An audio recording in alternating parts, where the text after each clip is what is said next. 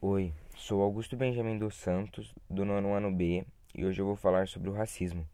Será que ele ainda existe? Por mais de 300 anos, o Brasil conviveu com a escravidão, e os resquícios desse tempo existem até hoje. Vivemos em um momento que temos pessoas negras em todas as áreas, porém muitos ainda continuam sendo rejeitados. Muita gente diz que não existe discriminação, pois existe sim. O racismo existe e ele mata, não somente verbalmente, mas fisicamente também. Um jovem de 19 anos fez um relato. Todos os dias eu preciso provar que cor não define alguém.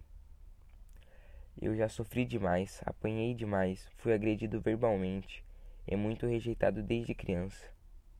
Então só eu sei o quanto que a discriminação ainda existe na sociedade que vivemos, e garanto que ela dói afirmou o jovem estudante. Porém, muitos não acreditaram nele, ou ainda acabaram debochando dele. Ele já foi na delegacia denunciar policiais que agrediram ele e somente pela sua cor. Porém, a delegacia não fez nada e os policiais trabalham normalmente. O jovem continua na justiça tentando lutar pelos seus direitos. Espero que ele consiga. E hoje no Brasil, a cada 23 minutos morre um jovem negro, e 70% dos casos são por policiais.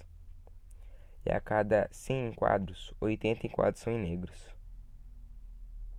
O fim da escravidão foi conseguido pelos próprios escravos, em que nenhum momento durante o período colonial e imperial deixaram de lutar contra a escravidão.